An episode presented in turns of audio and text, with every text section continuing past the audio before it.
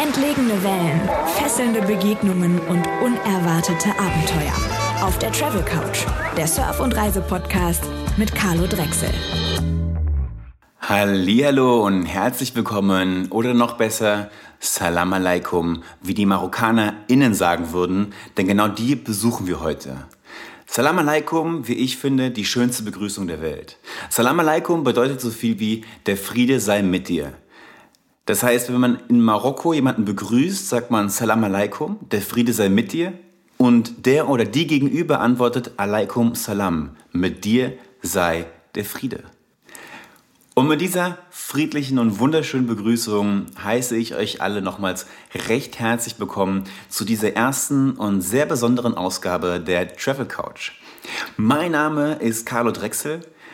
Viele mich auch Carlito. Der eine oder andere kennt mich vielleicht von meinen Reisevorträgen, hat äh, mein Buch Inside Africa vielleicht gelesen, wo es ja auch ums Reisen und ums Surfen geht.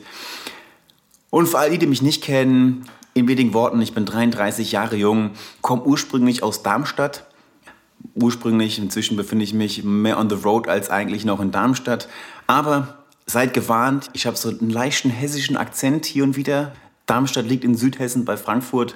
Ich werde mir Mühe geben, diesen Akzent möglichst gut zu retuschieren, dass man das nicht ganz so hört. Aber hier und da wird er durchaus mal durchkommen, der gute hessische Akzent. Ne? Aber ansonsten, Darmstadt, gutes Stichwort auch, was, was Reisen angeht. Der Fakt, dass ich aus Darmstadt komme, hat mich relativ früh zum Reisen bewegt. Nicht, weil Darmstadt so hässlich ist, übrigens einer der Lieblingswitze von Leuten, die nicht aus Darmstadt kommen, da findet der Verkehr in Darmstadt. es ist der schlechteste Witz auf der Erde, Mann. Ich werde nie verstehen, was daran andere Leute witzig finden. Du, man, als Darmstadt denkt man sich nur so, ist nicht dein Ernst, ey. Was ist da? Was ist da? Er ist so schlecht. Aber egal. Auf jeden Fall, ich musste, ich, ich war relativ viel früh reisen, gerade weil ich aus Darmstadt komme. Jetzt nicht, weil Darmstadt so hässlich ist oder so, sondern Darmstadt liegt relativ weit weg, äh, entfernt vom Meer. Wir haben jetzt auch nicht einen Eisbach zum Beispiel wie die Münchner oder die Hamburger sind nah an Sylt oder Berlin immerhin nah an, an, an der Ostsee. Darmstadt liegt relativ weit weg entfernt von der nächsten Welle. Und da ich relativ früh als Kind anfing zu surfen, ja, das war damals ein Familienurlaub mit meinen Eltern, ja, war ich relativ früh angefixt vom Surfen und im Endeffekt diese, diese, diese Leidenschaft zum Surfen, die sich dann damals äh, ja, entwickelte, bewegte mich in den kommenden Jahren und Jahrzehnten dazu, extrem viel um die Welt zu reisen, in erster Linie um Wellen zu finden, aber dann später auch ähm, entwickelte sich quasi durch diese, diese, diese Suche nach Wellen dann auch eine Leidenschaft zum Reisen, zur Fotografie und auch zum Schreiben. Ja, und all das eben fließt hier auch dann später zusammen. Ähm, was gibt's noch mehr? Was gibt's noch so, zu sagen über mich? Ähm, ich bin Papa inzwischen, habe einen Sohn, äh, pendel viel zwischen Deutschland und Spanien. Ähm, Gerade bin ich in Spanien. Heute Morgen wollte ich äh, zum Beispiel früh aufstehen, surfen gehen. Habe mir schon Wecker gestellt gehabt aus 6 Uhr und dann war es draußen am Regnen und naja, ich dachte mir so, nee. Und dann halbe Stunde später war mein Sohn auf und dann statt surfen war ich Windeln wechseln und jetzt ist er endlich im Kindergarten. Ich bin wieder zu Hause und ready to rumble für diese erste Ausgabe der Travel Couch. Bevor wir aber jetzt loslegen und auf die, auf, auf, auf, auf die Reise heute quasi gehen, vielleicht mal so ein bisschen was zum Konzept der Travel Couch. Es ist ja ein neuer Podcast, ein neues Konzept. Was macht die Travel Couch vielleicht ein bisschen anders von anderen Reisepodcasts. Also es gibt ja gar nicht, überraschenderweise gar nicht so viele Reisepodcasts da draußen bisher, zumindest im deutschsprachigen Raum.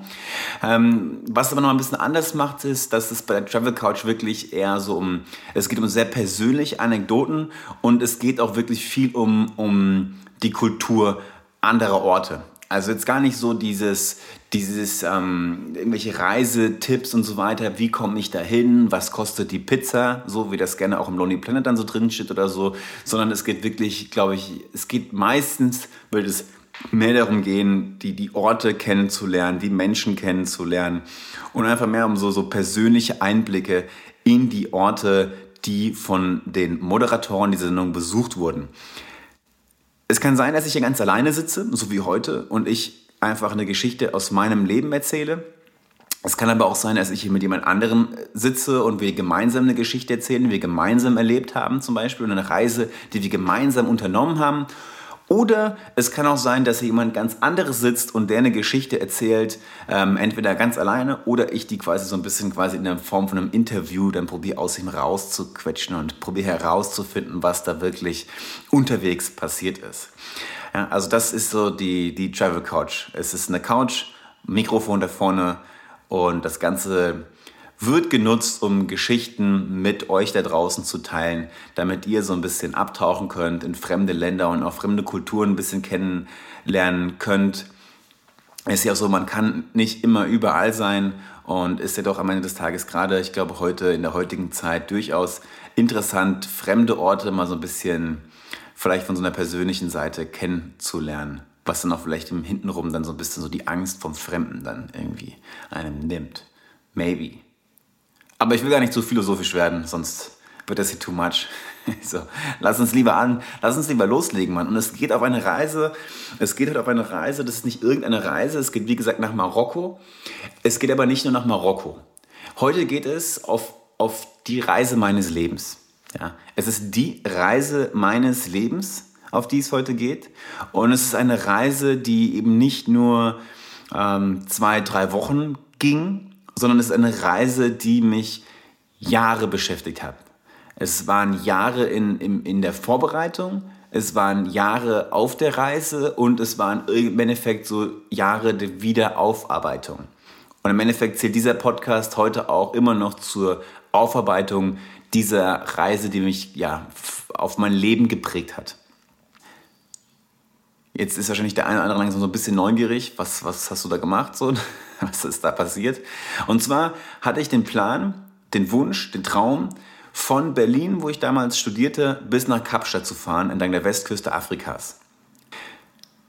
Warum Westafrika vielleicht an der Stelle ist ja auch interessant, vielleicht für den einen oder anderen, was einen dazu bewegt. Und zwar einmal, weil ich natürlich diese Wellen Westafrikas surfen wollte. Das heißt, Westafrika ist ein Ort, den wir jetzt nicht mit Surfen verbinden, ja, im Gegensatz zu vielleicht Costa Rica, Indonesien etc. pp., wo wir denken, so klar, da geht man surfen, aber ähm, Länder wie Sierra Leone oder Liberia oder Mauretanien verbinden wir jetzt nicht unbedingt mit Wellen. Und genau das ist eigentlich so der Knackpunkt an der Geschichte, dass ich unbedingt dahin reisen wollte, genau weil man eben nicht diese Orte mit dem Surfen verbindet, was wiederum bedeutet, dass da relativ wenige Leute surfen. So. Und für all die, die von euch nicht surfen, die können das vielleicht nicht so gut nachvollziehen, aber die, die von euch surfen, die wissen genau, warum, worum es mir dabei geht. Denn es ist so, dass gerade so diese, im, Surf unterscheiden wir zwischen, sage ich mal so, normalen Wellen und World-Class Waves. Also World-Class Waves, also Wellen von Weltklasse-Qualität. Die besten der besten quasi. Und von denen gibt es natürlich nicht viele. Ja, in Nordspanien zum Beispiel, ne, da wird sich mal drum gestritten, welche Welle ist jetzt World Class und welche nicht, aber es ist so eine Handvoll Wellen. Und diese Handvoll Wellen hier, wo ich jetzt auch gerade bin, wenn die funktionieren, wenn die laufen, diese Wellen, dann sind die so voll mit Surfern, dass es teilweise einfach keinen Spaß mehr macht. So. Und der Gedanke daran, dass irgendwo World Class Waves in Westafrika laufen, ohne Surfer, der hat mich damals angetrieben, quasi diesen, diesen Traum zu erfüllen. Das wollte ich erleben. Ich wollte raus nach Westafrika, richtig gute, perfekte Wellen alleine surfen, without a soul inside quasi. Das war eben der Ansporn dazu, auf diese Reise zu gehen. Aber bevor wir jetzt einsteigen und wirklich uns ins Auto reinsetzen und losfahren und uns anfangen, durch Afrika quasi treiben zu lassen, entlang der Küste des Atlantiks, nochmal einen vielleicht die Rahmenbedingungen nochmal kurz erklären, damit ihr auch wisst, worauf ihr euch jetzt hier mit mir zusammen einlässt. Und zwar, A, vielleicht das Gefährt. Grundsätzlich ist es so, hm, man könnte, ne, der eine oder andere denkt wahrscheinlich, man bräuchte irgendwie einen Panzer mit Ketten oder so, um da überall rumfahren zu können. So ist es nicht. Also es ist gerade, ähm, Länder wie Marokko haben eine relativ gute Infrastruktur aber auch in Marokko, wenn wir weiter in den, in den Süden kommen, wenn es in die Sahara reingeht, ist es schon sehr zu empfehlen, grundsätzlich ein Allrad zu haben. Aber gerade wenn wir als Surfer an die entlegenen Wellen, Strände vordringen wollen, ist es schon, also ein Allrad ist eigentlich ähm, so ein bisschen eine Grundvoraussetzung für einen Surftrip. Ja, ansonsten, es geht auch ohne, aber man, man, man würde relativ viel verpassen. Ja. Das heißt, ich hatte immer, wir haben ein Allrad dabei, wir befinden uns in einem Allrad, einem alten Mitsubishi Pajero. Und an der Stelle vielleicht gleich mal, gleich mal eine kleine Anekdote vorweg. Also es war, ich hatte mir dann diesen Mitsubishi Pajero gekauft. Eigentlich von einem sehr netten älteren Pärchen, irgendwo an der holländischen Grenze damals. Extra da irgendwie fast nach Holland gefahren. Und das wirkte eigentlich so, ja, war ein Schnäppchen, irgendwie relativ günstig das hat dann noch so ganz alte Nummernschilder drauf ohne EU-Zeichen. Also es war wirklich äh, erste Hand das Auto von so einem älteren Pärchen, die eigentlich sehr, sehr nett wirken. Aber wie sich dann in Spanien, später in Spanien, ich bin dann von Berlin, ähm, kann man vielleicht auch gerade noch erwähnen, ich bin dann von Berlin erstmal noch nach Spanien da arbeiten als Surflehrer. Und während ich dann da in Nordspanien arbeitete, äh, stellte sich heraus, dass das Auto ja im Endeffekt halt ziemlich kaputt war. Und zwar hat es Rostkrebs im Endstadium, ja, das Fahrzeuggestell, ja, also das, was das Auto zusammenhält im Endeffekt, hatte richtige, es waren keine Rostpocken mehr, es waren Grater, ja. Also waren so krasse Kraterrost, dass mein spanischer Mechaniker sich vor Ort weigerte, das Auto, also der meinte, das, das kann ich nicht reparieren, das ist illegal.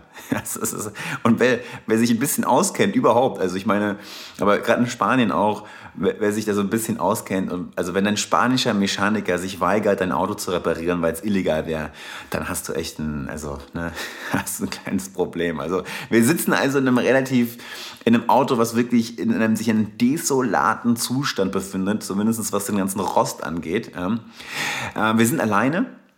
Ich glaube, das ist auch nochmal ein ganz wichtiger Punkt, dass wir alleine auf die Reise gehen. Wir haben keinen Reisepartner dabei, wir haben keinen Vertrauten dabei. Etwas, was ich eigentlich vermeiden wollte.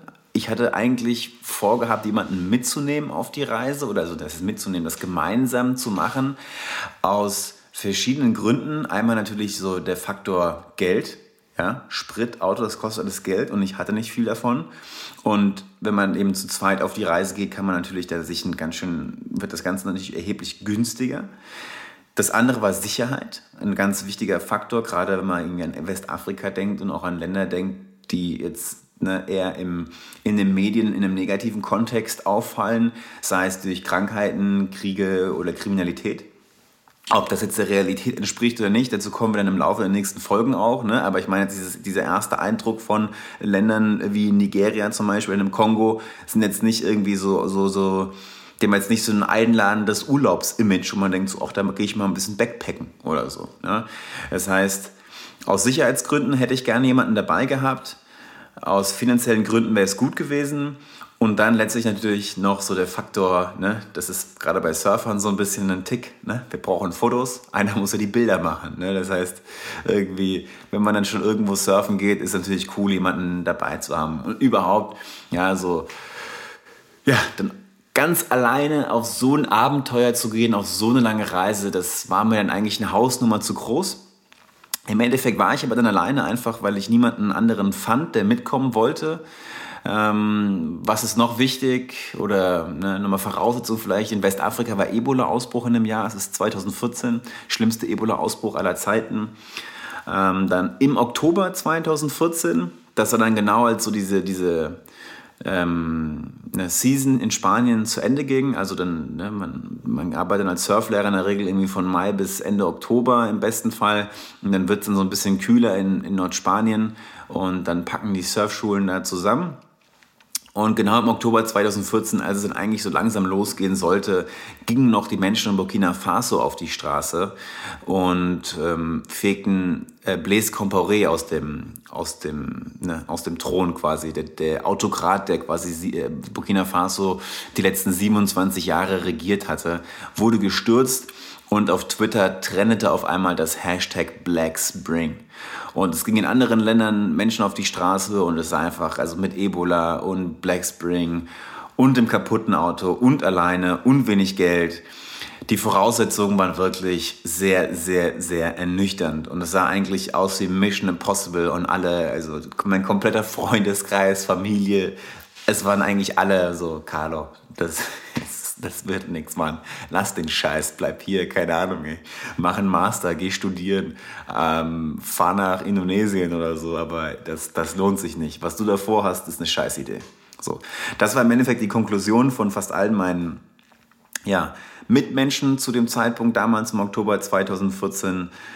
Und letztendlich bin ich aber dann doch losgefahren, alleine mit dem alten Auto, ohne Handy übrigens, ich hatte damals kein Smartphone, also ziemlich offline und hatte echt all mein Hab und Gut in meinem Auto dann drinne, was ich damals besaß. Und wir machen jetzt einen kleinen Sprung, also wir überspringen jetzt, wir sind gerade noch in Spanien quasi gewesen. Ähm, ich bin dann durch Portugal gefahren, ähm, das überspringen wir aber auch und es geht direkt runter an die Straße von Gibraltar. Und zwar die Straße von Gibraltar ist für mich so einer der Gänsehautorte auf der Welt. Ich weiß nicht, wer von euch schon mal da war. Ich war zum ersten Mal an der Straße von Gibraltar mit 19 und für mich war das damals irgendwie echt, das hat, das hat Spuren hinterlassen. Der, der, der Fakt, dass man da sitzt auf der Hafenmauer in Tarifa, ich weiß nicht, wer Tarifa kennt, so eine kleine Hafenstadt direkt an der Straße von Gibraltar. Und die Straße von Gibraltar an der Stelle ist halt einfach mal nur sechs Kilometer breit an der Stelle. Und ich saß damals, das war so der erste große Roadtrip, den ich unternommen hatte mit meinen Schulkameraden nach dem Abi, ne, junge 19 Jahre, saß ich in Tarifa auf der Hafenmauer und sah Afrika. Und das hat mich geprägt für mein Leben. Diese Aussicht, dieses Afrika zu sehen, dieses in meinem, in, in meinem Buch beschreibe ich das Gefühl oder diese, dieser Zustand im Endeffekt, dass etwas so nah ist, aber dann auch irgendwie so weit weg. Äh, zum, zum Greifen nah, aber unbegreifbar. Ja? Und diese Diskrepanz, diese Diskrepanz hat mich damals, hat mich für mein Leben geprägt. Ja? Dass man sagt so, ey, hier ist Europa, hier kenne ich mich aus, ich, ich kann hier bis nach Polen, egal, ich kann über Länder hinweg fahren, ich kenne hier alles, ich bin dem extrem vertraut, ja. Und dann etwas zu sehen, was so nah ist wie ein anderes Flussufer, aber einem so unvertraut ist, so weit weg, so weit entfernt ist. Ja, diese Diskrepanz habe ich noch nie irgendwo auf der Welt so extrem erlebt. Aber statt dass mich diese Diskrepanz damals mit 19 Jahren abgestoßen hatte, zog sie mich eher an obwohl ich zu dem Zeitpunkt nicht übergesetzt bin, ist irgendwo da dort auch wahrscheinlich so ein Stück weit die Neugier entstanden, sich das wirklich mit eigenen Augen anzugucken. Denn das, was man da sieht, das sind natürlich die Berge Marokkos. Marokko ist vielleicht noch so ein bisschen vertraut. Wir haben viele marokkanische Freunde in Deutschland. Ich bin selber mit Marokkanern aufgewachsen in Deutschland, ähm, war auch davor schon in Marokko. Das ist vielleicht noch so ein bisschen vertraut, Marokko. Aber auch schon ganz anders. Ne? Ist eine ganz andere Welt. Und dann, was hinter Marokko kommt, die Sahara, das ist schon wieder, das ist schon was, da, da, da weiß man dann nicht mehr ganz genau, was einen da erwartet. Das, was man da sieht, das ist eher in, in das Bild, was man im Kopf hat von einem, was da erwartet, sind eben nicht so handfeste Berichte oder Dokumentation oder, oder Erfahrungsberichte von Freunden, sondern in, in meinem Fall waren das echt so Sachen wie so, so, so Erzählungen von Pippi Langstrumpf wo, wo irgendwie der Papa da irgendwie mit den Hottentotten irgendwo unterwegs ist. Oder Sven Hedins Abenteuer in der, in der Sahara oder ganz, ganz krass Joseph Conrads Heart of Darkness. Ein, einer der bekanntesten Romane über Afrika heißt Heart of Darkness, ja, das Herz der Finsternis auf Deutsch. Ein Roman, der eine düstere, barbarische Welt beschreibt im Endeffekt. Und das alles geht einem dann so ein bisschen durch den Kopf. Ja? Also was nochmal, das ist der Wahnsinn. Also das ist wirklich, dieser Ort ist der Wahnsinn. Diese Diskrepanz und all das, was dazugehört, was einem durch den Kopf liegt, wenn man diese Berge sieht auf der anderen Seite von der Straße von Gibraltar, das ist der reinste Wahnsinn. So. Und jetzt 2014 mit 19 damals ging es dann von dort, das war eigentlich dann so der, der Punkt, wo wir dann pleite waren und wir dann nach Hause fuhren. Das heißt, wir setzten auch nicht über nach Marokko. Wir blieben auf europäischem Boden. Und jetzt sind wir im Jahr 2014 und diesmal gehe ich den Sprung ja, und gehe diese Anziehung von dieser Diskrepanz nach. Das heißt, wir sitzen jetzt auf der Fähre und fahren über die Straße von Gibraltar. Es gibt übrigens mehrere Fähren, die da kommunizieren. Also es gibt so Schnellfähren, das ist relativ banal, auch nicht so teuer. Man kann entweder von Tarifa direkt nach Tangier fahren oder auch zum Beispiel von Algeciras nach Ceuta. Und ich habe mich damals dazu entschlossen, von Algeciras nach Ceuta überzusetzen obwohl es eigentlich eher ein Umweg war. Also wenn man von Tarifa nach ähm, Tangier fährt, dann ist man gleich an der Westküste zum ne, näher am Atlantik quasi dran, während äh, Ceuta eigentlich eher so mittel, also quasi dann das Stückchen Mittelmeerküste von, von der Straße von Gibraltar ähm, am Mittelmeer liegt und jetzt für meine Zwecke eigentlich eher ungünstig lag. Wollte aber trotzdem nach Ceuta Aus dem, aus dem Grund, da es sich bei Ceuta um eine der spanischen, zwei spanischen Enklaven handelt, die auf marokkanischem Boden sich befinden. Das ist einmal Ceuta und die andere ist Melilla. Und beide kennen wir vor allen Dingen durch Negativschlagzeilen aus den Medien. Ähm, es sind die, die, die bildhaften Festungen Europas, wo wirklich ähm, ja, meterhohe Zäune angebracht werden, mehrere Sicherheitszäune hintereinander stehen, um eben diese Anstürme von Flüchtigen auf Europa quasi abzuwenden.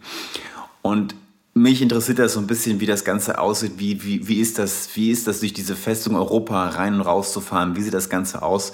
Und ähm, auch gerne mal so eine, so, wie sieht eine spanische Stadt auf, auf afrikanischem Boden aus? Also diese Enklave. Das hatte mich interessiert. Und so fuhr ich also nach Ceuta, setze nach Ceuta über mit der Schnellfähre geht ganz schnell, schwupps ist man in Afrika und dann geht es runter von der Fähre. Oben auf der Fähre gibt es Drinks, bla bla bla. Also es ist nichts Besonderes jetzt auch oder so. Ähm, das, das wirklich Besondere, das, das einzige wirklich Besondere an dieser Fährenfahrt ist wirklich dieser Blick durch das Bullauge nach Afrika und dieses, dieses Gefühl in dem Fall, was in mir da. Also ich war wirklich, also ist, ich war selten in meinem Leben so von Gefühlen ich war so voller Gefühle, dass ich eigentlich nichts mehr fühlen konnte. Ja, so eine, so eine Leere. Und ich habe es einfach nur wie, wie so ein Fall, wie so ein freier Fall. Und, und Marokko war, ist so der Boden, auf den ich drauf, jetzt drauf falle, drauf knalle. Und im Ganzen bin ich irgendwie so hilflos ausgeliefert. So ungefähr fühlte sich das an, wenn das irgendwie Sinn macht. Naja, dann runter von der Fähre. Die Fähre war relativ voll und dann schlängelt man sich halt eben durch Ceuta hindurch. Ceuta tatsächlich eine sehr spanische Stadt.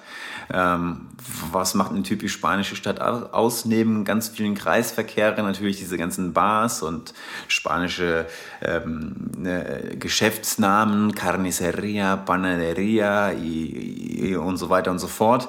Ganz klassisch für mich auch dieses Apothekenschild, ne, dieses grün leuchtende Apothekenschild. In jeder spanischen Gasse leuchtet so eine Apotheke grün. Und ja, alles, was dazugehört, eben zu so einer typischen spanischen Stadt, durch die man dann hindurchfährt. Der, Grenz, die, der Grenzübergang ist ausgeschildert, das heißt, man, man folgt dann der Straße, der Ausschilderung hin zur Grenze. Und die Grenze, ähm, der Grenzposten dann, wo man nach Marokko, wirklich nach Marokko rüberfährt, ähm, sieht so ein bisschen aus wie so eine Mautstation. Ne? Das kennt man so von der französischen Autobahn.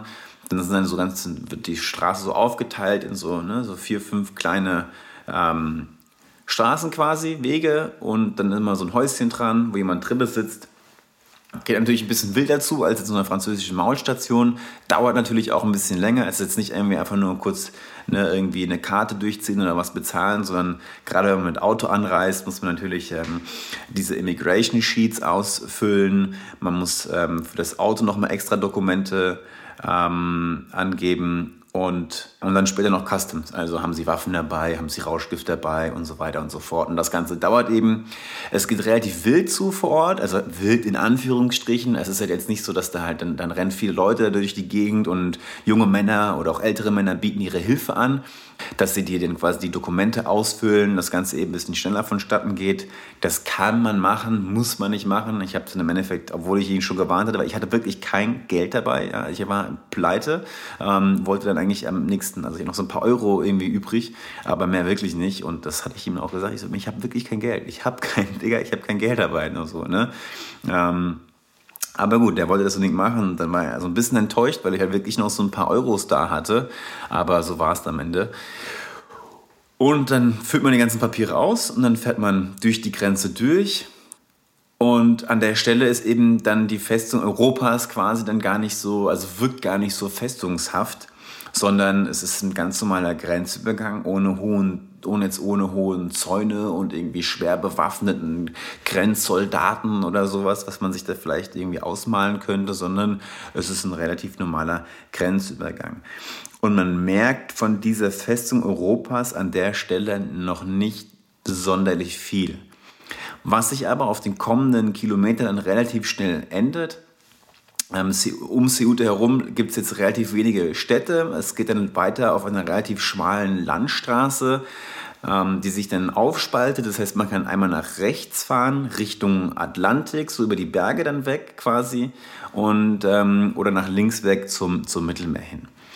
Und auf dieser zweispurigen Landstraße, die zieht sich dann so ein bisschen die Berge hoch, ne, die Ausläufer des Riftgebirges sind das, und die zieht sich dann so langsam hoch. Und dann wird man doch relativ schnell bewusst, was oder das da vor Ort, was, sag ich mal, stattfindet. Ja? Und man merkt, man sieht nämlich überall am Straßenrand ähm, meistens junge ähm, Afrikaner aus, aus, aus, den, aus, aus den subsaharischen Ländern, in dem Fall Mali, Senegal, Liberia, Ghana ähm, und so weiter und so fort, die entlang dieser Land, Landesstraße halt ähm, ja, quasi die, die Landesstraße säuben. Alleine, in kleinen Gruppen, in großen Gruppen. Manche winken freundlich zu, manche fragen nach Geld, andere halten gewilderte Tiere hoch zum Verkaufen. Und man merkt halt, dass dass rund um diese quasi rund um diese Festung ist doch ein, ein also wirklich diese, diesen, dieser Andrang vorhanden ist. Also rund um Ceuta im Hinterland, obwohl das relativ dünn bebaut ist und es jetzt nicht irgendwie ein Ballungsgebiet ist, leben und verweilen und warten Unmengen an Flüchtigen auf dem Weg nach Europa. Ja, also da ist, da, ist, da ist Druck drauf und man sieht es, dass da im Hinterland eben überall darum stehen. Wie genau die da unterkommen und, und, und, und wie das Ganze funktioniert, wie die da hochkommen und so weiter und so fort. Ähm, davon hatte ich zu dem Zeitpunkt noch relativ wenig Ahnung, habe aber dann im Laufe der Reise, dazu kommen wir dann auch später noch, ein bisschen mehr erfahren darüber, da ich einfach immer wieder mit Flüchtigen auf dem Weg nach Europa zusammenkam und die mir so ich dann quasi immer wieder dann auch erfahren habe, wie das Ganze so funktioniert und was die Leute eben antreibt. Aber dazu dann später, aber so dieser erste Eindruck vom Hinterland von Ceuta, einfach Unmengen an meist jungen Männern, die eben da ähm, ja, auf die Gunst der Stunde warten, um nach Europa kommen zu können. Die Landstraße geht dann erstmal ein ganzes Stück mehr oder weniger geradeaus, also man schlängelt sich dann durch diese, durch diese Ausläufer des Riffgebirges, bis man irgendwann am Hafen von Tangier ankommt. Äh, Tangier Med ist einer der größten Containerhafen der Welt. Es ist ein Monstrum von Hafen. Und entsprechend hört dann auch die Landstraße an der Stelle auf und wird zu einer Autobahn. Also von da aus dann geht dann wirklich auch der Containerverkehr los. Jetzt, ne? ähm, die Autobahn führt runter nach Rabat, nach Casablanca, die ähm, Hauptstadt und ja, so da sieht das, das, die, die Wirtschaftsmotoren quasi des Landes. Und die Autobahn ist perfekt ausgebaut. Die ist inzwischen auch ähm, geht bis nach Agadir, vielleicht sogar noch weiter runter. Überhaupt ist Marokko ein sehr gut entwickeltes Land, auch was so Verkehrswege angeht, Straßen, Züge, öffentlicher Nahverkehr ist Marokko sehr, sehr gut entwickelt im Verhältnis vielleicht zu den Nachbarländern wie Mauretanien oder Algerien. Und entsprechend rollt man dann wirklich auf bestem Teer weiter Richtung Süden. Mein erster wirklicher Stopp auf marokkanischem Boden war Kenitra oder ist Kenitra. Und Kenitra ist jetzt erstmal nicht so bekannt, aber es ist so die erste größere Stadt ähm, am Atlantik und hat durchaus ein paar sehr, sehr interessante Wellen. So, was jetzt für dich, ne, für mich wieder der Antrieb war, nach Kenitra zu gehen. Aber ich war auch nach, äh, zu Kenitra ähm, zu einem anderen Treffen eingeladen, zu dem ich dann gleich noch komme. Kenitra an sich ist eine relativ unbekannte Stadt. Liegt daran, dass sie jetzt nicht besonders sie ist nicht besonders schönes oder sie, sie war halt vor wenigen Jahrzehnten auch im Endeffekt ein kleines Dorf.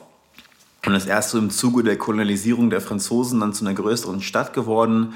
Und so haben, hat jetzt äh, Kinitra keinen besonders bekannten Souk oder relativ natürlich viele Moscheen, aber ne, relativ wenige jetzt so prähistorische Gebäude und so diese ganze Pharma im Endeffekt, die jetzt sich zum Beispiel um Casablanca oder Marrakesch ähm, gebildet hat, existiert bei Kenitra nicht. Und so ist Kenitra wohl ähm, mit fast, ich glaube, 400.000 Einwohnern doch eine relativ große Stadt ist. In Kenitra äh, gibt es einen Ort, der heißt Media Plage. Das ist im Endeffekt so das, ja, der, das ist ein Vorort von Kenitra. Ähm, das ist der Strand von Kenitra im Endeffekt, Media Plage. Und dort kam ich dann erstmal an am Strand und das ist ein Beach Break mit relativ guten, tatsächlich ein relativ guter Beach Break, wo auch, da gibt es, also ich möchte nicht zu viel verraten, aber rund um diese Ecke, ähm, da gibt es ein paar sehr, sehr interessante Wellen, je nachdem, wie die Sandbänke liegen. So kann das Ganze sehr, sehr viel Spaß machen und ja, yeah, you never know. Kenitra. Was das Surfen angeht, ist Kenitra aber auch noch spannend. Und zwar ist es so, dass es in Kenitra früher eine Airbase gab. Ähm, ich glaube, ich weiß gar nicht, wer die momentan betreibt. Es war auf jeden Fall relativ lange eine amerikanische Airbase, die die ähm, dann übernommen hatten von den Franzosen nach der Entkolonisierung. Und die Amerikaner, amerikanischen Soldaten fingen also dann damals schon an, in den 70er Jahren dort Surfboards hinzubringen und die Region um Kenitra herum zu surfen. Also im, im, im Rahmen der, der, der, der, Geschichte des Surfens in Marokko spielt Kenitra eine ähm, quasi hervorgehobene Rolle, ähm, einfach weil man vermutet, dass in Kenit oder um Kenit herum damals die ersten Wellen gesurft wurden. Also zumindest das Surfen, so wie wir es kennen, auf den Surfboards, so wie wir das eben kennen. In Kenitra am Strand, also mit Diha Blanche, kam am Strand an, war dann relativ kaputt. Ne? Ich war dann, das war übrigens so dann zum, zum, zum Jahreswechsel dann irgendwann, bis ich dann da unten dann wirklich ankam. Der Strand ist sehr, sehr schön, hat so eine Parkplatzanlage, Palmen und dann sind da Parkplatzwärter das kostet dann, das Parken da kostet irgendwie ein paar, paar Dirham. Ja, marokkanische Währung sind Dirham. Damals waren 10 Dirham 1 Euro. Und dass man dann irgendwie parken darf, kostet dann irgendwie ein Dirham oder sowas, 10, 20 Cent. Und man darf sich dann da hinstellen und hat sogar das Auto einigermaßen gut bewacht. Und der Parkplatzwärter meinte damals auch zu mir, so ist kein Problem, du kannst ja auch nachts schlafen. Als es dann irgendwann Abend wurde, ich hatte mich dann einigermaßen locker gemacht, war kurz im Wasser gewesen und, und ne, so leichte Akklimatisierung erstmal. Befand mich dann im Endeffekt so typischerweise auf, meinem, auf der Motorhaube von meinem Auto. Ich hatte vorne so einen, so einen Cowcatcher dran und das war die perfekte Position, war quasi mit dem Rücken zur Windschutzscheibe und mit den Füßen gegen den Cowcatcher. So kommt man wirklich super gut auf dieser, ähm, quasi auf dem Auto sich locker machen und da ja sowohl in Marokko als auch in ganz Westafrika man hauptsächlich, also das ähm, gängige Sprache Lingua Franca ist Französisch, neben natürlich äh, ganz, ganz vielen anderen Sprachen, einheimischen Sprachen, ähm, ist Französisch so die Sprache, mit der man sich am besten quasi durchboxen kann. Und so war ich dann auf dem Parkplatz im Mediha auf meinem Auto am Lesen, als mir, oder beziehungsweise am, am Lernen, am, am Vokabeln büffeln als mich ein junger Mann ansprach, und zwar Abdu. Abdu sprach mich nicht äh, auf Französisch an und auch nicht auf Arabisch, sondern auf Deutsch. Das war erstmal relativ überraschend. Und dann, dann kam ich eben mit Abdu ins Gespräch und, und zwei Freunden von ihm und, ne, und, und, unterhielten uns dann eben. Es war kurz vor Sonnenuntergang, ne, so eine Stunde vor Sonnenuntergang war das Ganze. Und dann fragte mich Abdu irgendwann, ob ich ihm vielleicht helfen könnte. Und zwar bei seinen Deutschaufgaben, denn er hätte eine wichtige Deutschklausur die nächsten Tage. Und da meinte ich, ja klar, das kann ich natürlich machen. Und dann sind die beiden Kollegen von ihm weitergezogen und Abdu ist zurück in die Stadt und kam tatsächlich ja, zum Sonnenuntergang quasi wieder mit seinen Deutschaufgaben. Und dann saßen wir auf der ähm, Promenadenmauer, ne, die Füße quasi vorne runterhängend aufs Meer guckend, ne, dann, man guckt Richtung Westen, die Sonne geht über dem Meer unter, in den Sonnenuntergang hineinguckend, blätter ich dann seine, seine Aufgaben durch. Es ging einmal um verschiedenste Aufgaben, äh, Fragen über deutsche Literatur und ganz speziell ging es um einen Auszug aus dem Buch von Goethe, äh, und zwar Faust. Ja, ein, Auszug, ein Auszug aus Faust. Den lese ich jetzt einfach mal kurz vor, damit ihr mal, damit ihr mal hört, was ich am ersten Tag auf dieser Reise in meinen Händen habe und das im Sonnenuntergang abends auf der Hafenmauer. Hab nun ach, Philosophie, Justerei und Medizin und leider auch die Theologie, durchaus studiert mit heißem Bemühen da steh ich nun, ich armer Tor, und bin so klug als wie zuvor. Heiße Magister, heiße Doktor gar, und ziehe schon an die zehen Jahr. Herauf, herab und quer und krumm, meine Schüler an der Nas herum, und sehe, dass ich's nichts wissen können, das will mir schier das Herz verbrennen. Zwar bin ich gescheiter als all die Laffen, Doktoren, Magister, Schreiber und Pfaffen. Mich plagen keine Skrupel und Zweifel, fürchte mich weder für Hölle noch Teufel. Dafür ist mir auch Alfreud entrissen. Bild mir nicht ein, was rechts zu wissen. Bild mir nicht ein, ich könnt was lehren, die Menschen zu bessern und zu bekehren. Auch hab ich weder Gut noch Geld, noch Herr und Herrlichkeit der Welt. Es möchte mir kein Hund, es, es möchte kein Hund so länger leben, drum habe ich mich der Magie ergeben. Ob mir durch Geisteskraft und Mund nicht manch Geheimnis würde kund, dass ich nicht mehr mit saurem Schweiß zu sagen brauch, was ich nicht weiß, dass ich erkenne, was die Welt im Innersten zusammenhält. Schau alle Wirkungskraft und Samen und tu nicht mehr in Worten kramen. Ja, Leute, das, war, das muss man natürlich erstmal verdauen an der Stelle, dass man an seinem ersten Abend bei so einem Vorhaben, bei so einer Reise an, auf dieser Promenadenmauer sitzt, Blick Richtung Westen, Sonnenuntergang und in seinen Händen, in seinen Händen einen Auszug aus Goethes Faust hat. Und dann auch noch der Auszug, der sich ja so mit dem mit der Frage aller Fragen auseinandersetzt. Und man fragt sich natürlich so ein bisschen, ist das jetzt ähm, Zufall? Ja? Kann, kann sowas Zufall sein oder, oder was ist das? Ja? Auf jeden Fall war ich natürlich äh, einigermaßen geflasht davon, dass ich jetzt da irgendwie diesen Text in meinen Händen habe und habe dann probiert, dann das Ganze natürlich Abdu zu übersetzen, so dass es irgendwie Sinn macht und auch dann diese Fragen zu beantworten. Also man muss dazu sagen, ich bin halt, einmal bin ich von Haus aus Legastheniker, hatte in Deutsch immer nur extrem schlechte Noten und überhaupt lag das auch alles schon relativ lange zurück. Also dass ich da irgendwelche Fragen zur deutschen Literatur beantworten könnte, das war dann auch im Endeffekt ähm, äh, nicht einfach. Ja, habe mir die größten Mühen gegeben, da Abdo soweit das Ganze irgendwie zu erklären und zu übersetzen. Und am Ende des Tages, glaube ich, hoffe ich, dass ich ihm da irgendwie einigermaßen helfen konnte. Nachdem dann diese kleine Nachhilfeeinheit dann vorbei war, ging es erstmal rüber mit Abdu in die Shisha-Bar, wo seine zwei Freunde äh, mit anderen Jungs irgendwie dann abhingen. Und von dort aus ging es dann nach Kinitra. Ich war dann, ich bin dann der Einladung Abdus nachgekommen. Wir sind dann mit dem Auto zurück nach Kenitra gefahren, äh, in, in das Viertel, wo er wohnt. Und das war in dem Fall eher so ein etwas ärmeres Viertel. Ja, man erkennt das daran, dass die Gassen relativ eng sind. Man sieht kaum noch Autos auf der Straße, also auch nicht geparkt auf der Straße, was ja so ein typisches Anzeichen für Wohlstand ist. Ne, dass die Leute eben Garagen haben oder Autos auf der Straße geparkt sind. Dann eben bei ihm im Viertel gab es eigentlich kaum noch Autos. Und für mich war das natürlich so ein bisschen, naja, wie soll ich sagen, ja. Ich habe jetzt natürlich grundsätzlich kein, kein Problem damit, in, in, in so ein Abendviertel zu fahren, aber dann die, der Gedanke, dass ich da jetzt mein Auto einfach so irgendwo stehen lasse und dann in einem dieser Häuser quasi mit den Jungs verschwinde und mein Auto da draußen stehen lasse, der bereitete mir dann doch so ein bisschen Unbehagen zu dem Zeitpunkt. Und naja, dann, dann, dann habe ich, hab ich das auch ab, so bist du, meinte ich zu ab, du bist du sicher, dass mein Auto hier sicher ist hier draußen? Und er meinte so, ja, klar, warum nicht? Also, ne, so ungefähr.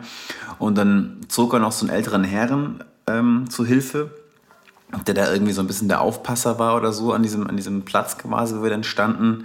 Und auch der meinte so nach dem Motto so, ja, keine Ahnung, weiß nicht, was dein Problem ist, was soll hier schon passieren, ja. Und dann ließ ich im Endeffekt, ja, ließ ich mein Auto zurück, also mit dem Laptop drin, mit der Kamera drin, mit meinen Boards, meinen Wetsuits, meinem Bett, ließ alles im Endeffekt so zurück, ja, mit meinem Teil meiner Papiere auch und so weiter. Und dann ging es erstmal in, die, in die Wohnung zu Abdu. Da haben wir erstmal kurz abgehangen irgendwie und sind dann nochmal raus in die Stadt, sind nochmal in ein Billardbistro gegangen und haben einfach so ein bisschen die Stadt unsicher gemacht. Diesmal auf einem kleinen Motorroller und dann aus der Stadt wieder zurück zu ihm in die Wohnung. Mein Auto stand immer noch vor der Tür zu dem Zeitpunkt.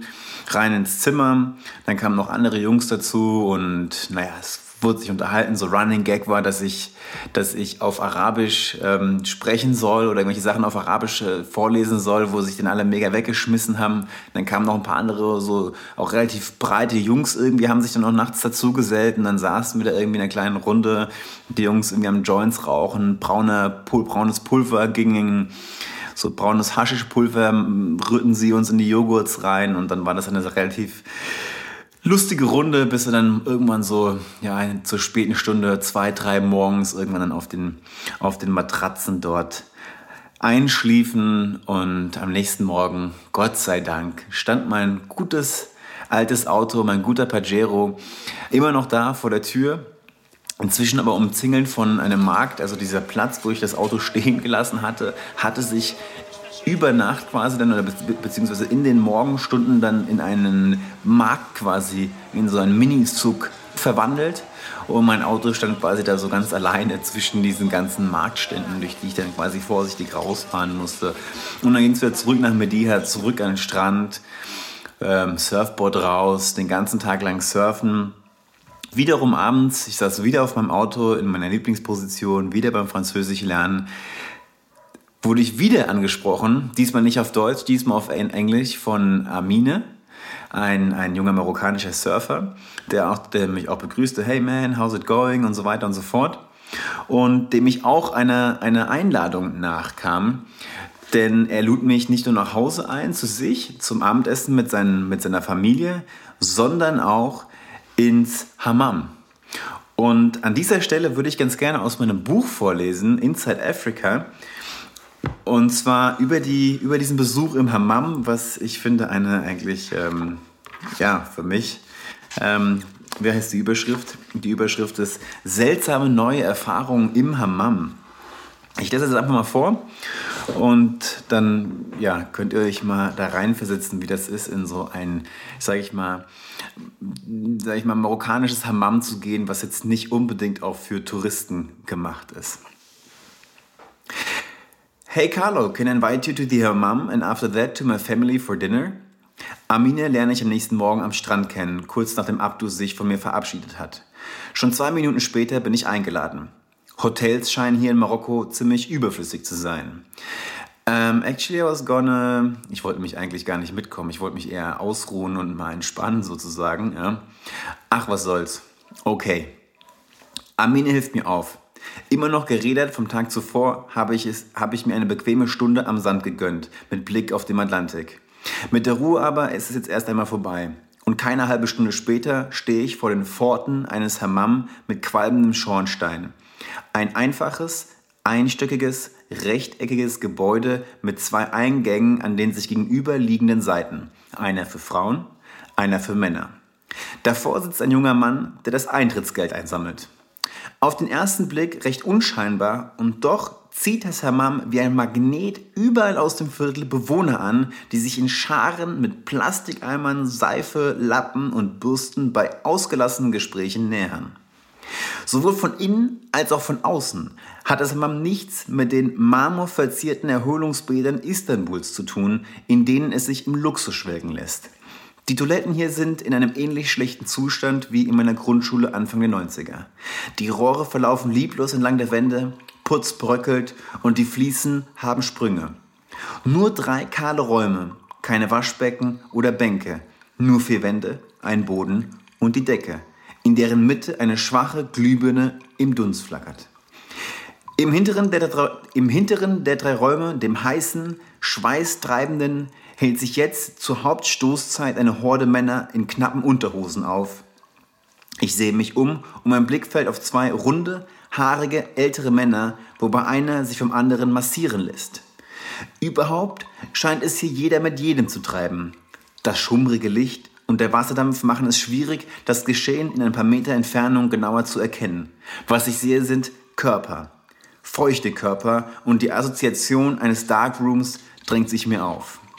Kreuz und quer liegen und sitzen schwitzende Männer im Dunst, die sich gegenseitig waschen, schrubben und massieren. Mir ist unbehaglich, aber ich komme aus der Nummer nicht mehr raus und folge Amines Aufforderung, mich auf den Boden zu sitzen. Ein Blick auf meine enge Boxershorts. Alles gut. Erleichtert stelle ich fest, dass der Hoden da ist, wo er hingehört und nicht auf Freigang. Marokkaner betreiben ihre Waschung mit fast religiösem Ernst. Und fast im gesamten arabischen Kulturkreis gehört das Hammam zu den wichtigsten Kulturgütern und was hier Körperkult heißt, merke ich schnell. Als mir nach wenigen Minuten der Schweiß über den Rücken strömt, schrubbt mich Amine Zentimeter für Zentimeter mit einem rauen Lappen ab, selbst die Innenseiten meiner Beine bis an den Rand der Boxershorts und knapp vorbei am Intimbereich. Dabei geht es aber nicht nur um den Dreck, sondern um die gesamte obere Hautschicht, die sich in braunen Klümpchen auf dem Lappen um meinem Körper sammelt. Auf Amines Anweisung benetze ich meinen Körper mit Hilfe eines Kelchs mit warmem Wasser aus dem Eimer, den er gekonnt aus einem Kalt- und Warmwasserhahn gemischt hat. Nachdem die Hautklumpen irgendwann abgewaschen sind, bekomme ich eine traditionelle Seife, die nach Fisch riecht. Amine zeigt mir, wie man sich einseift. Kurz darauf lege ich mich bäuchlings auf den heiß nassen Boden und lasse mich von Amine massieren, was mich wieder erwarten doch entspannen lässt. Ja, mein erster Besuch im Hammam. Es war nicht der letzte. Gerade wenn man mit dem Auto unterwegs ist in Marokko und man dann ne, auch viel im Auto schläft in dem Fall, ne, Hashtag Vanlife und so weiter und so fort, sind tatsächlich diese Hammams genial, weil man in jedem Dorf, in jeder kleineren Stadt zum Hammam fahren kann und für wenige Cent sich da irgendwie drin reinigen kann. Und ja, wenn man das einmal dann eingeführt wurde in die Kunst, wie man das Ganze macht, wie man sich den Boden reinigt, wie diese ganzen Abläufe gehen, dann ja, es ist eigentlich was sehr, sehr Praktisches und auch Schönes. Aber natürlich für mich, sage ich mal, als äh, deutscher Mitteleuropäer, wo irgendwie Händchen halten mit Männern schon sehr ungewöhnlich ist, ähm, geschweige denn sich in sich gegenseitig die nassen, geschwitzten, nass geschwitzten Körper zu massieren, so war das natürlich schon sehr ähm, gewöhnungsbedürftig. Nach dem Hammam ging es dann zurück zu Amines Mutter. Ein Apartment im zweiten Stock. Ich würde sagen, so ein relativ klassisches Apartment aus der Mittelschicht in Kenitra. Ja, bunt möblier, äh, bunte Fliesen, relativ farbenfreudige Möbel, ähm, viele verzierte Möbel auch mit ein bisschen Gold und, und Glas. Und ganz, ganz wichtig, gerade zur Abendsessenzeit, es riecht nach, es riecht nach so einem Gewürzstand, wie man ihn, ihn kennt von, von einem Suckmarkt mit diesen ganzen verschiedenen Gewürzhäufchen, die dann vorne an der Ladentheke stehen. Und so riecht es in dem Haus. Es riecht nach farbenfrohen Gewürzen und in dem Fall kochte die Mutter äh, Couscous mit Hühnchen für uns. Für uns, das ist die, die Mutter selber, Amine und seine beiden Schwestern, die mich auch sehr, sehr herzlich da vor Ort empfangen haben. Und ja, es gab Küsschen links, Küsschen rechts. Ähm, gar nicht so, wie man das vielleicht erwartet von, von so einer marokkanischen Familie. Hm, es gibt natürlich auch den Fall, wo dann Männer und Frauen getrennt essen, was ich auch schon erlebt habe in Marokko. Aber in dem Fall von Amine isst man zusammen und der Umgang ist sehr, sehr weltoffen. Also nicht, nicht so archaisch vielleicht, wie das in anderen ähm, Familien der Fall ist, sondern sehr, sehr weltoffen, sehr progressiv, sehr, wie das im Endeffekt bei mir zu Hause auch wäre, mehr oder weniger.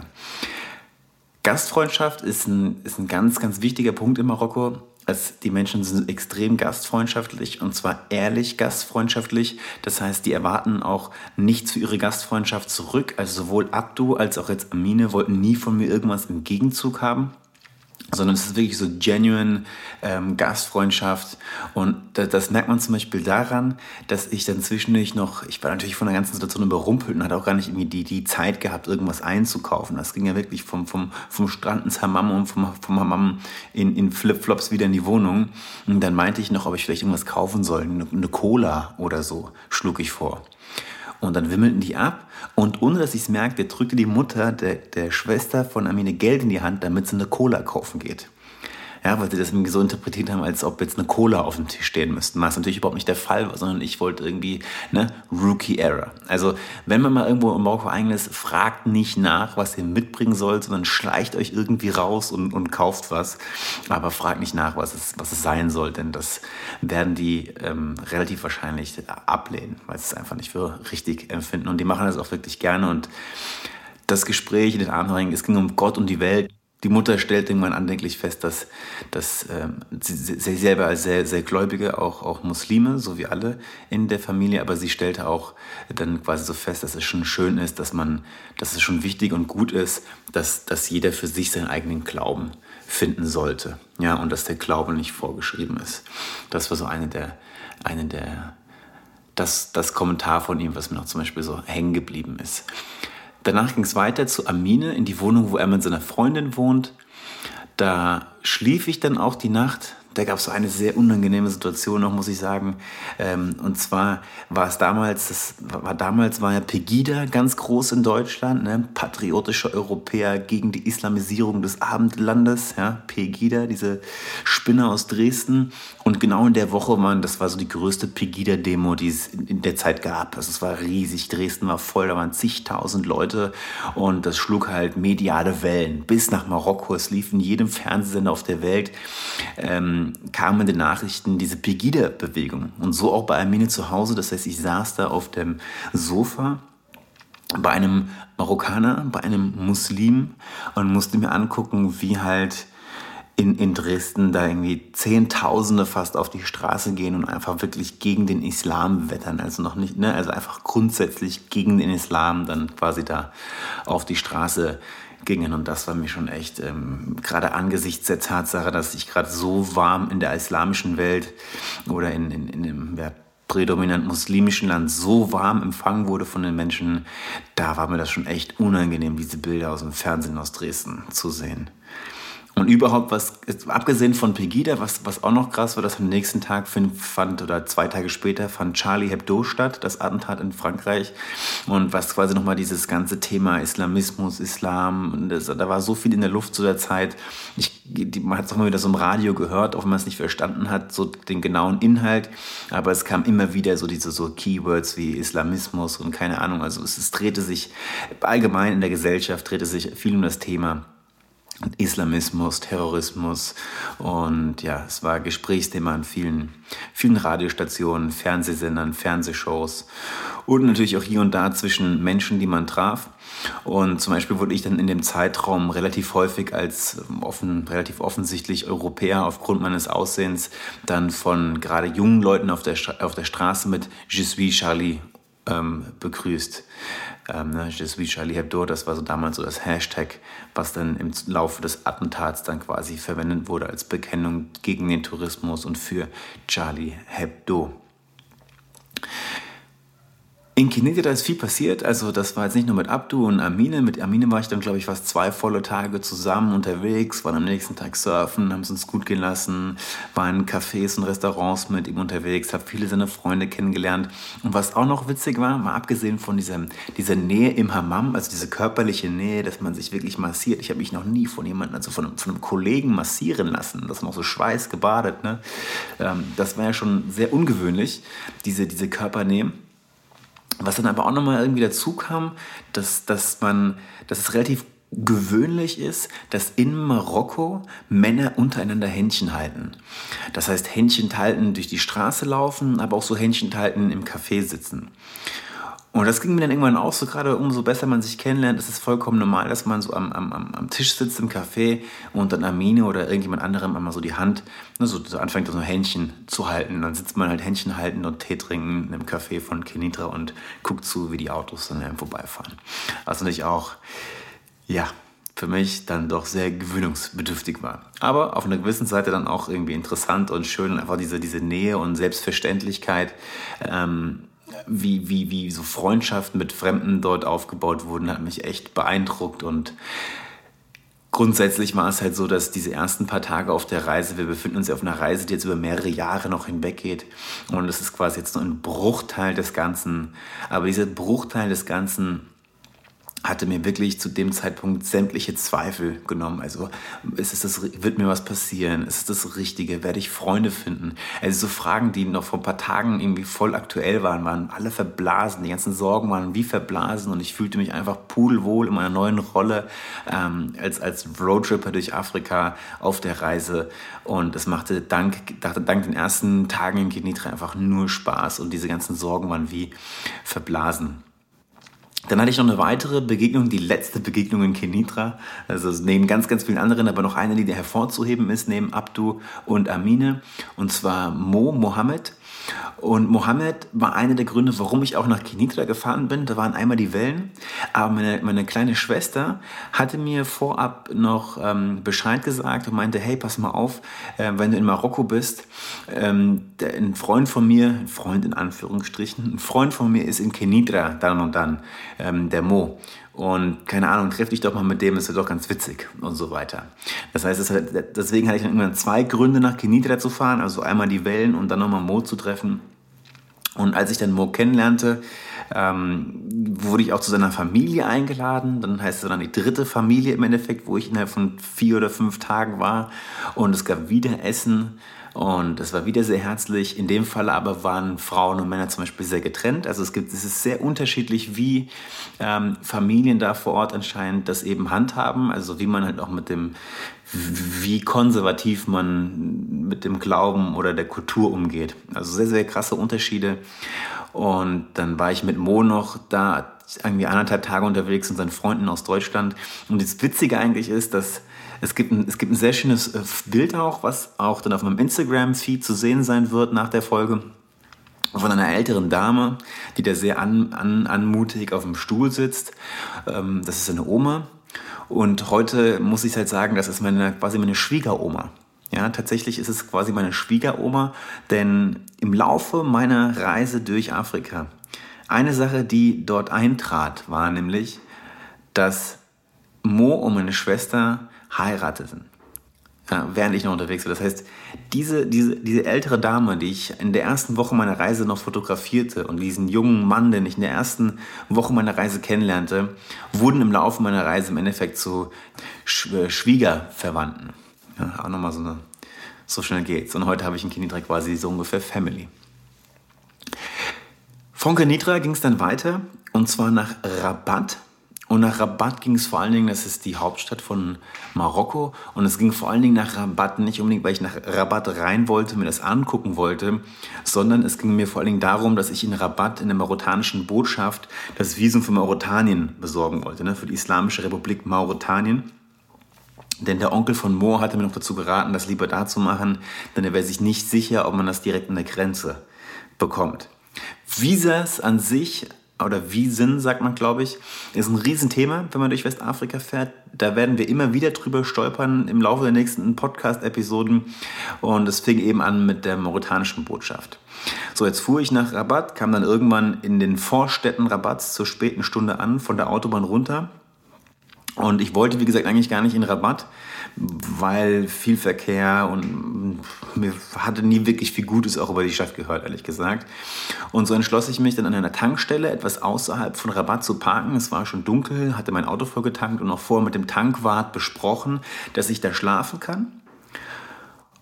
Aber dann so weiß ich nicht, 20 Minuten später kam dann der Chef irgendwie raus und er fand es dann gar nicht gut, dass ich da pennen möchte. Und im Endeffekt wurde ich dann kurzerhand von dieser Tankstelle runtergeschmissen.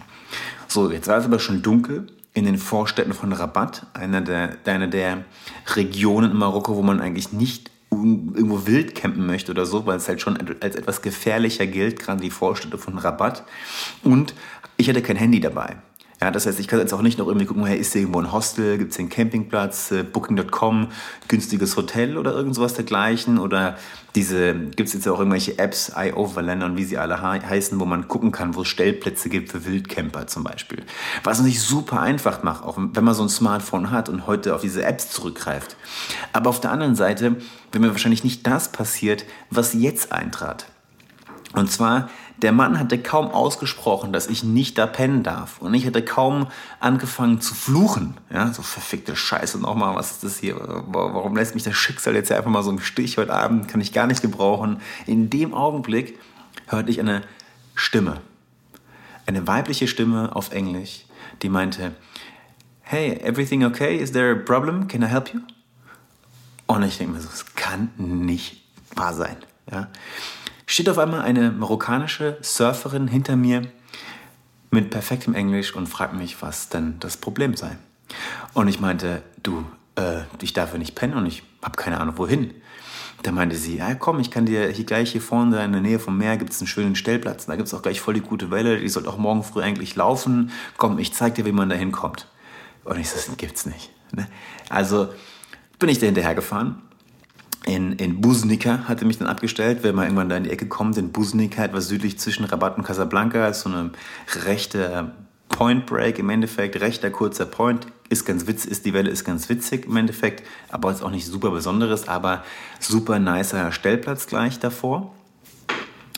Und dann meinte sie zu mir so, ey Carlo, hast du nicht, ähm, hast du vielleicht Bock auf Salsa Party heute Abend? Ich das so, eigentlich wollte ich ins Bett gehen und morgen früh um fünf aufstehen, nach Rabatt reinfahren, aber ey, why not, ja? Und sie fuhr dann erstmal nach Hause, sich umziehen, kam eine Stunde später dann wieder zurück, holte mich ab und es ging dann mal ein Stück weiter Richtung Süden, kurz vor Casablanca dann, äh, zur späten Stunde, das sagen wir dann zwischen 12 und 1, in so eine Tanzbar rein und ich konnte es nicht fassen. Und man kann ja, Casablanca ist ja im Endeffekt, also es ist ein spanischer Name. Ne? Also marokkanische Stadt, ne? aber der, der, der Name der Stadt ist, Spanisch, hat spanische Wurzeln. Frag mich gar nicht, warum, müssen wir mal nachschlagen. Packe ich in die Shownotes rein. Auf jeden Fall in Casablanca auf einer Salsa-Party. So, und auf dieser Salsa-Party traute ich meinen Augen nicht. Denn was da abging auf einen Mittwochabend, ja, da, da, da wären Kubaner neidisch. So ungefähr. Es war wirklich absurd. Dancefloor Niveau Endlevel. Wirklich ultra krass was die da abgeliefert haben. Was für eine Show, was für eine Ausstrahlung. Auch knappe Kleider und, und, und, und. Das kommt man gar, das kommt man gar nicht an, dass, dass, dass man sowas in Marokko antrifft. Aber auch da, auch da wieder in meinen Vorurteilen, in meiner Voreingenommenheit komplett überrannt worden, ja, und eines Gegenteils bewiesen. Salsa in Casablanca ist für mich ein absolutes Muss, wenn man mal da runter geht. Salsa tanzen in Marokko, unglaublich. Diese Party ging dann bis 4 Uhr morgens. Ich habe dann auch probiert, so ein bisschen zu tanzen. Mein Gott, ich kann so ein ganz bisschen Salsa tanzen, aber halt, also, ne, ich habe ich hab mir große Mühe gegeben. Und das auch noch nüchtern. Alkohol, es gab Alkohol, aber nicht so viel. Ähm, ja, aber das Erlebnis war voll live. Es war so geil. Und dann ging es zurück wieder zu meinem Stellplatz.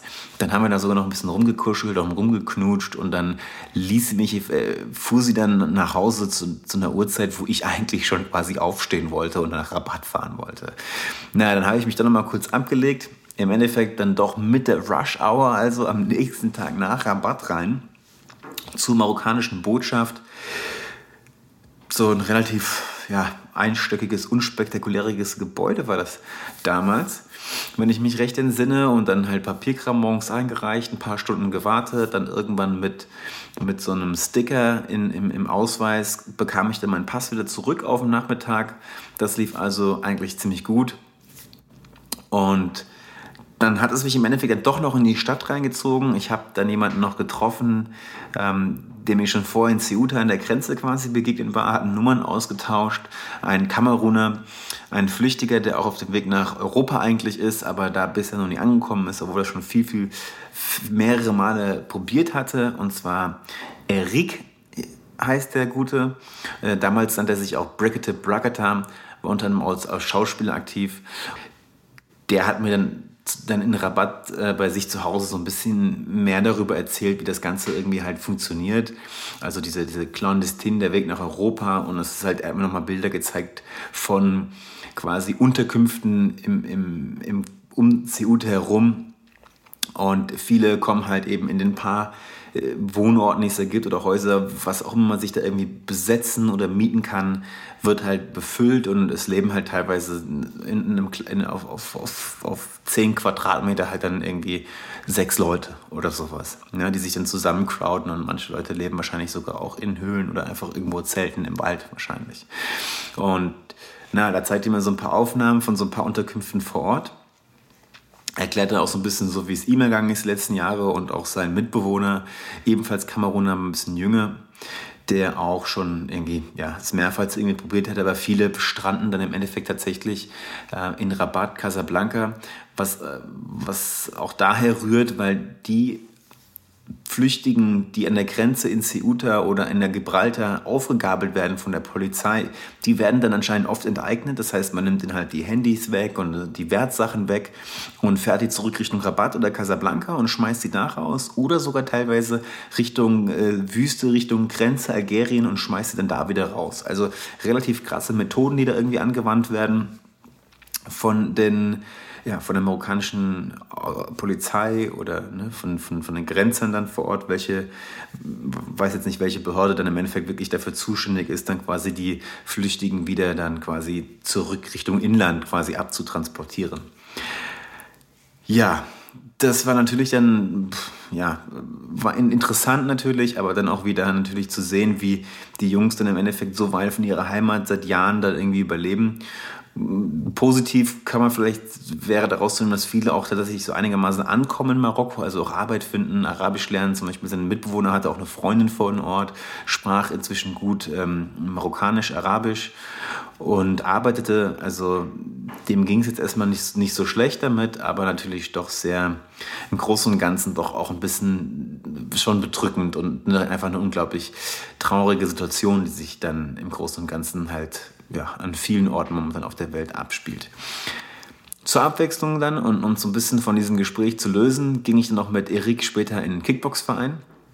Was ganz witzig war, denn wir sind halt in diesen Kickbox-Verein reingelaufen, ausschließlich junge Marokkaner waren, zwischen 13 und 19. Und ich selber habe früher relativ viele Kickbox-Wettkämpfe auch gemacht und bin daher sehr affin, was das Ganze angeht, habe einen großen Spaß an diesem Sport, neben dem Surfen, das Kickboxen und Boxen so meine ja, nächst große Leidenschaft, was Sport angeht.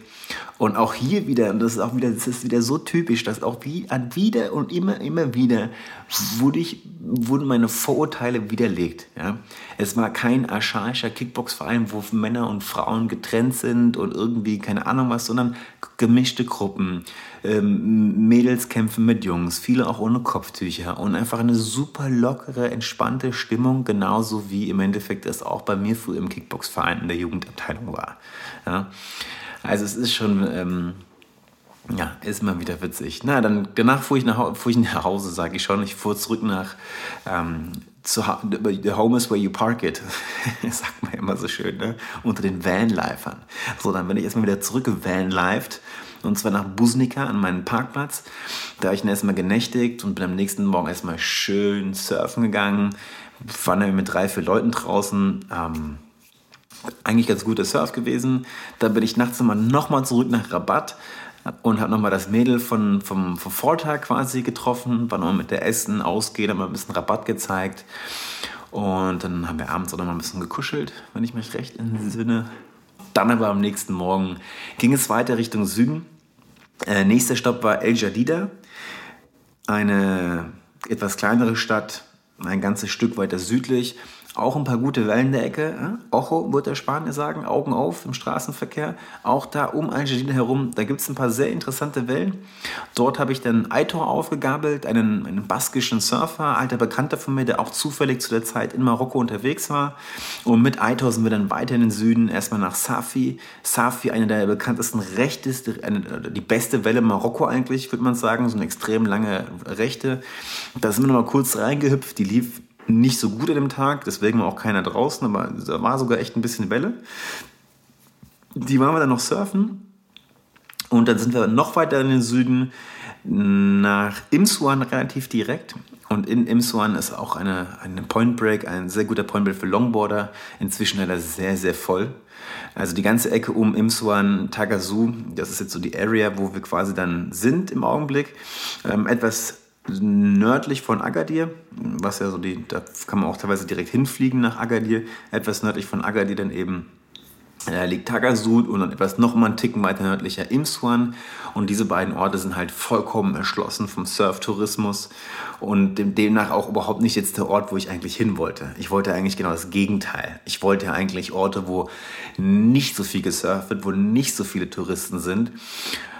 Und ja, im Endeffekt bin ich dann doch trotzdem dort geblieben ein bisschen, weil Aitor sich mit einem ganzen Haufen Surfer aus ähm, Casablanca, Al Jadida und Rabat verabredet hatte.